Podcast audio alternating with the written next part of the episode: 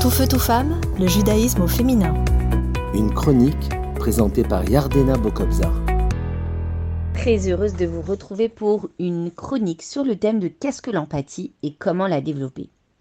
L'empathie représente la possibilité de se mettre à la place de son prochain, être sensible à ses émotions, à ses souhaits et à ses sentiments, être capable de l'écouter et surtout de le comprendre.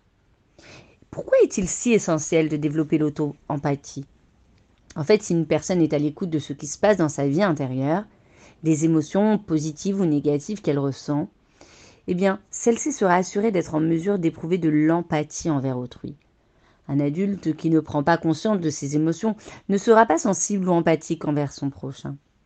En outre, si l'adulte n'est pas à l'écoute de ses propres émotions, eh bien c'est son enfant qui ressentira les non-dits et qui emmagasinera les émotions négatives du parent.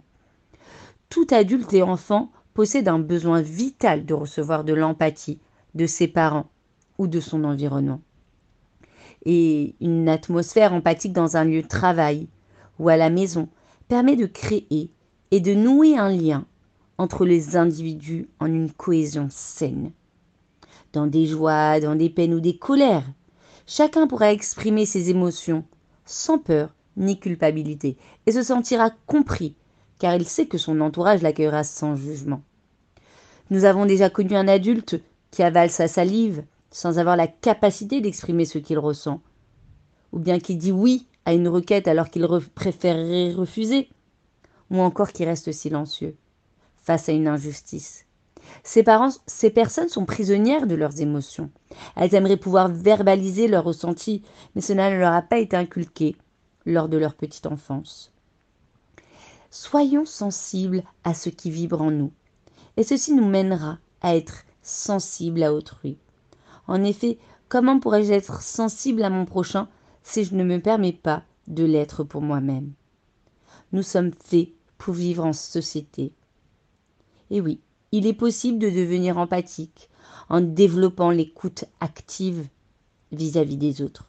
Écouter en silence avec toute notre attention, accueillir les émotions de son interlocuteur sans donner de solution ou une morale avec des petits mots Ah bon? Oh hmm. Reformuler ce que l'autre personne nous dit. Et puis l'interroger en vérifiant si c'est bien adéquat à ce qu'il ressent. Mettre un mot sur les mots. L'accompagnant s'intéresse au ressenti plutôt qu'au problème. Et oui, un élément peut être accessoire pour l'un, mais sera primordial pour l'autre. Soyons sensibles aux sentiments de notre famille ou de nos collègues.